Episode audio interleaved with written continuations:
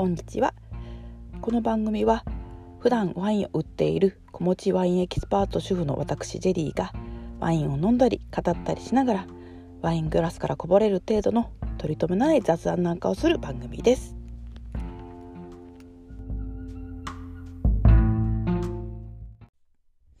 はいこんにちはジェリーです。本日もワイングラスからこぼれる程度のお話にお付き合いお願いいたします。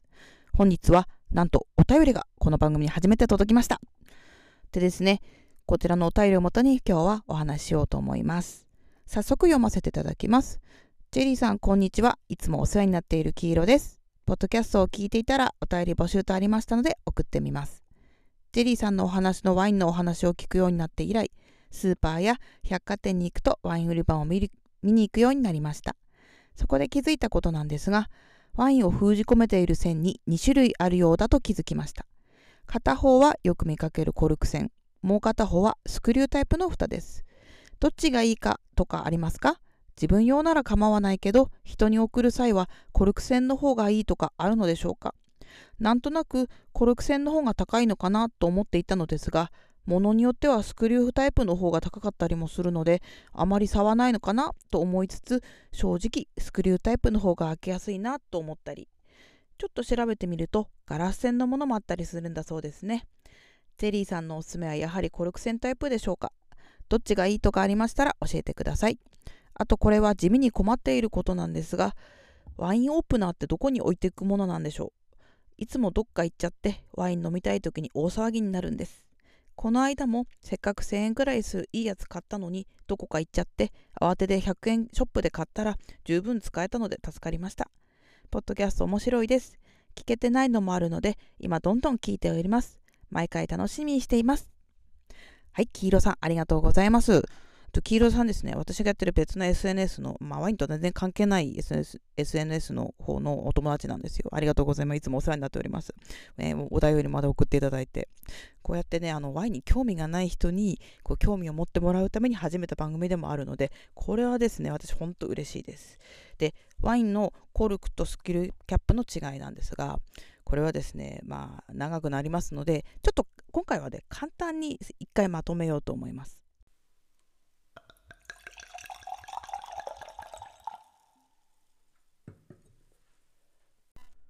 はい、それではですね、ワインのコルクとスクリューキャップの違いなんですけども、これですね、まず最初に私が自分の職場で教えられたこと、最初に教えられたことをお話しようかなと思います。私、地方のワイナリーに勤めてるんですけども、どういうふうに違うかっていうのをお客様に説明する場合、あの熟成何年も熟成するワインに対してはコルクを使っていてデイリーワインと言われる、まあ、作ってすぐ飲んでも問題ないワインにはスクリューキャップを使用しているっていうことがあの言われました。まあ、もしかしたらワイナリーによっていろいろ見解は違うと思うんですね。各ワイナリーによって。うちではそういう風な感じで使ってるよ。長期熟成を前提としてるワインにはコルクを使用しております。それ以外のワインはデイリーワインにはキャップを使用しておりますっていう風に言ってくださいねという風に、まあ、入った時に今教えられましたね。ではなぜキャップとコルクなんですけどコルクの方が熟成に向いてるかっていう話なんですけどもこれはですねあの酸素の透過率っていうものがスクリューキャップよりコルクの方が優れているからなんですね。よくコルクの方が呼吸してるからいいんでしょっていう言い方をする方いるんですけどこれね厳密に言うとちょっと間違いなんですよ。呼吸するレベルで空気が入っちゃうたくさん入っちゃうといけないわけなんですよ。例えばあの液は漏れないけどあの空気は結構入ってくるねなんていうのだとあの酸化しすぎちゃってワインがダメになる。でもほんのちょっとずつだったら入ってほしいっていうことなんですよ。ここ難しいところなんでこう何て言うんですかね誤解されがちなんですけども。その透過率がコルクの方が高いから長時間ゆっくりあの瓶の中で熟成をしますよっていう場合はコルクの方がいいって言われてるっていうことで私があの最初ねあの言ったあの会社で教えられたみたいな感じに説明するわけなんですね。ただ最近の研究ではスクリューキャップでもあの長期間の熟成が可能ではないかっていうふうに言われています。熟成する速度っていうのはやっぱりコルクの方がねあの速いんですけどもスクリューキャップでも別に熟成できないわけじゃないっていう考え方なんですね。実際あのニュージーランドとかオーストラリアあの辺ではドセアニア諸国のワあのワイン大国ではスクリューキャップの方が一般的なんですよ。ほとんどスクリューキャップですねあの辺は。どうもヨーロッパなんかはちょっとまだ保守的なのかな考え方的には。あのスクリューキャップをねあの積極的に取り入れようっていうとこはちょっと少ないかもしれないです。なのであの値段的にねあのすごく高いワインでもスクリューキャップだなって思ったらニュージーランドとかオーストラリアの率が高いっていうのはありますね。ヨーロッパだとやっぱり安いワインでもコルクっていう、まあ、生産者の考えだとは思うんですけどもやっぱり正直コルクの方がちょっと高そうに見えますもんね、うん、そこのあの保守的な考えを崩したくない人が多いのかなっていう印象も私にはあります。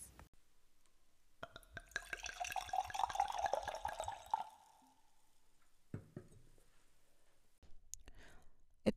と、コルクですね、あのも実はですね、スクリューキャップにはない弱点がありまして、これがね、いわゆるブショネって言われるものなんですね。これは、まあ、ちょっと簡単に話すと、不良品なんですよ。コルクにですね、TCA、トリクロロアニソールっていう、まあ、覚えなくていいです、あまり、この名前は。まあ、消毒の時に用いられる塩素なんですけど、まあ、それかもしくは細菌が入ってコルク自体が汚染されてしまってブショネって言われるあの匂いがおかしいようなワインに仕上がってしまうっていうことなんですよ。よくソムリエの方がねあのコルクの匂い嗅いでたりする場面見たことあると思うんですけどあれブショネかどうか確認してるんですよ。うん、このブショネってあの、まあ、本当ごく数パーセントではあるんです絶対あるっては言われてるんですよね、うん、最近はなんか結構いろいろ綺麗に仕上がってってるコルクも多くて、そうそうないとは言われてるんですけど、ゼロじゃないです。実際ね、部署でね、あの私、今年のお正月、あの1月1日に記念で開けたワインで部署で当たりましたからね、飲めたもんじゃないなっていう感じの匂いがしました。どんな匂いかっていうと、まあ、濡れ雑巾とか濡れた段ボールみたいな不快な匂いって言われてるんですよね。だコルクがそういう匂いするってことは、まあ、どうしてもワイン自体が汚染されてて匂いが移って、まあ、そのもうまあ簡単に言うと不良品みたいになっちゃうってことなんですよ。これがね、スクリューキャップその危険性が格段に少ないんですよ。ゼロじゃなくても、あの、ほんと少なくて、うん、それでスクリューキャップをなるべく使おうって人も多いですね。あと、スクリューキャップの場合は横にしてなくてもいいとか、そういう利点もあるんですけど、まあ、この辺はちょっと話が長くなるので、これ、一回スクリューキャップとコルクの違いであの VS にしてあのやろうと思います。長く。うんまあ、とりあえずそういう違いがあります。あのどっちも利点っていうか、あのありますよってことなんで、スクリューキャップは絶対ダメってことはないですよってことなんですね。で、黄色さんのお話にもありました通り、ガラス線もあるんですよ、最近。あれ結構おしゃれなんですよね。うん、私も何回か見かけて買ったことあるんですけど、ワインうちのね、あの当社では扱ってない商品なのでわからないんですが、あれもですね、結局スクリューキャップと同じだし、ブショネが出ない確率が高いっていうのはいいと思いますね。まあ、見た目がおしゃれっていうのもあるけど。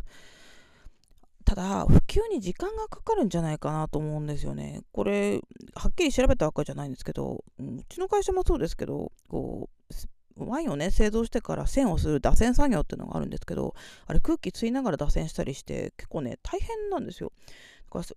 まあうちはそこそこ大きいとこなんで全自動みたいな感じでするんですけどそれだってあの多分ね専用の機械がいるんじゃないのかなあのガラス栓だったら。ね、まあ、やってるとこのところを見たことないのでわかんないんですけどそうすると機械別に買わなきゃいけないからそんなに簡単に普及はしなさそうな気がするななんて思います。うん、ここはですね、じゃあ調べてもう一回ね、あの詳しくコルクとね、あのスクリューキャップの違いってことで言おうかなと思っております。さて結論として、先ほど黄色さんがあのお便りでおっしゃってたコルクとかスクリュー人にあげる際どうなんだっていう話なんですけどもこれねお店でもね私ね時々聞かれるんですよ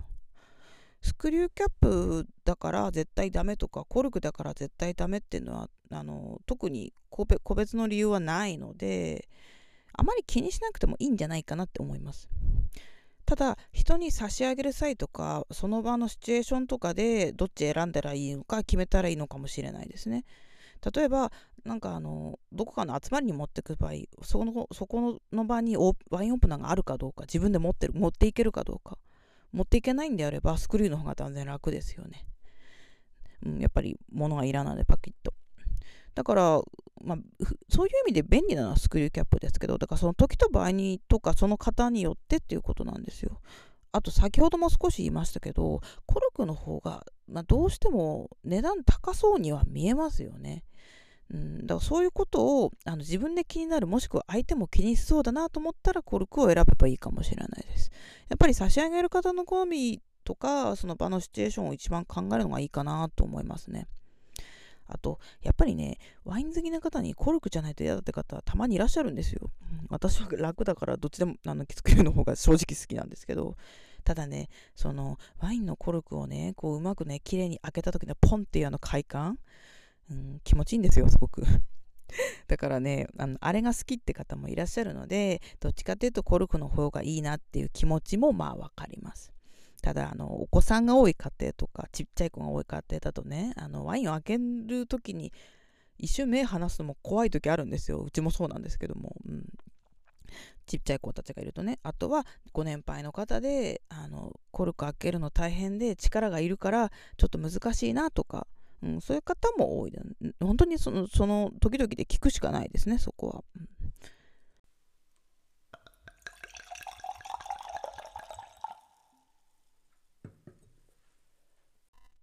はい、次がワインオープナーの置き場所なんですけども、黄色さんがおっしゃる。ワインオープナーの置き場所、まあ特にね、決まりとかはないと思うんですけどね。ワインオープナー、あれですかね、スクリュー、ちょっと黄色さんにお聞きしないからわからないんですけども、ウィングスクリュータイプですかね、あの、差し込んでって両側の金属の部分が上に上がって万歳するような形になるやつ。あれでこうグイッと落とすやつかなと思うんですけども。うんまあどこに行ったか分からなくなったってありがちですよね。私も整理整頓得意な方じゃないので使ったものを置きっぱなしにしてどっか行っちゃったとか置いた場所忘れたなんてしょっちゅうあるのでね。これじゃあ私の場合なんですけどあの台所にねあの決まった定位置があってそこにずっと置いてるんですよ。なんていうか棚の上ここっていう絶対ここ1あの定位置っていうとこあるんですよ。そこだけ確保しといてそこにドンと置いとくんですよオープナーを。であのもう一個はあのワイン開ける時使いますあのコルクを開けましたコルク栓を置きましたその時にあのそのオープナーをそこに絶対すぐ戻すっていうね。これをやってます、うん、私はソムリエナイフで使ってるんですけどこれするとあの基本はなくさないと思うんですけどね、うん、まあでも分かんないですよね。その時のあれがあるので、うん、であのワインオープナーの値段なんですけどもまあ100均のものでもねおっしゃる通り全然あの開けられるんですよ。さっき言ったあのウィングスクリューっていうタイプだと、高いものだと壊れにくいっていうねあののはあるかもしれないです。あとすごく高いものでねあの開けるのに力がいらないほんと簡単にパコって開くやつも売ってたりするんですけどもまあ欲しかったら買ってもいいですけどそこまでこだわる必要ないんじゃないかなと思います。開けることだけにあのね関しては100均のものでも開けられる。あのウィングスクリューだった場合あのソムリエナイフだとねと違ってそんなに差ないと思うんですよね。あのソムリエナイフはやっぱりお値段高いものいいものだとすごく違いが顕著なんですよ。開けやすいしあの付属でついてるナイフの刃あのあのキャップシール切るとこも全然ねあの性能違うんですけどもまあ普通にただ開けるだけだったらそんなにあの困んないかなと思います。はい。じゃあ、黄色さん、こんなところでしょうか。よろしかったら、これからも、あの、ワインライフ楽しんでみてください。本当にお便りありがとうございます。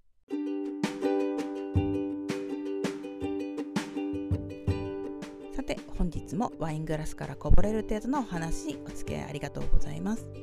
最後にまたちょっと全然関係ない話をしますけど、最近の私の悩みなんですけど、読書するの辛くなったなと思いまして。前ね私小学校中学校の頃なんて本当にあの本好きっ子でずっと本読んでたんですよ。あの図書館とか図書室好きで。あとやっぱクリスマスに何が欲しいって言われて本っていうようなタイプだったんですよ。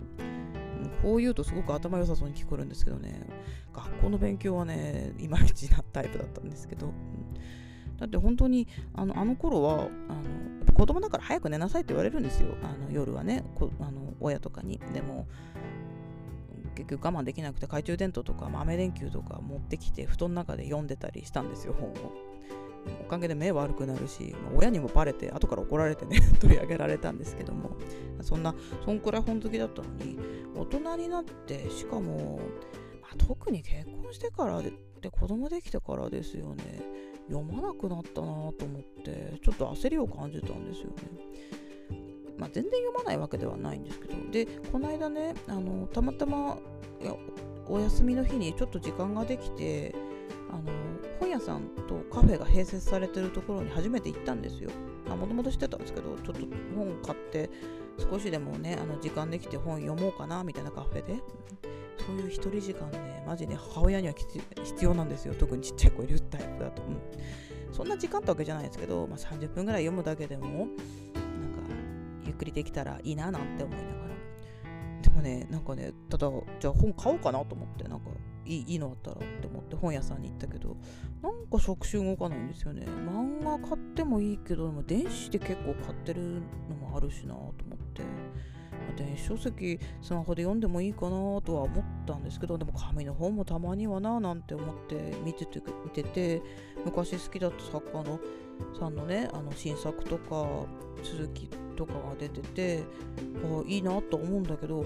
なんか買う気にならないですよえなんでだろうなんか情熱失っちゃったなと思ってちょっとへこんでまあ結局、まあ、隣のカフェでコーヒーだけ飲んで本じゃなくてスマホで SNS チェックしてだけで終わって残念ながら帰ってきちゃったんですけど、うん、ただねあのまあいっかと思ってその時ちょっとなんかショックだったんですけどよく考えたら読みたくなかったら読まなくていいんだよなと思ったんですよ。なんでそんな義務みたいに本読まなくちゃって思ってたのかなと思いまして。やっぱりその時その時でかける情熱違うのでまあそんなこと言ってるけど例えばこのポッドキャストでお話しする番組あの番組でねお話しする内容に関する資料のために読む本とかは全然読めるんですよ。ワインの関係の資料とか。そういうのはねあのすぐ読めたり、ね、買ったりとかするんですよ。あのポッドキャスターの方で本出してる方もいらっしゃるのでそういうのパッて買って読んだりとかそれはしてたりするんですよね。だからあの無理にあの絶対読まなくていいやって思って好きなやつだけ読もうっていうふうに決めちゃいました。うん、なんかそうですよね、まあ、何でもそうですけど、別に強制されてやるものでもないし、あの気分じゃなかったらやらなきゃいいだけなんですよね。まあ、当たり前の話ですけど。あと、まあ、ちょっと疲れてるのかななんて思います、精神的に。やっぱりキャパシティがね、そっちに持っていけないぐらい、ちょっと、そんなに器用な方じゃないので、まあ、子供たちもうちょっと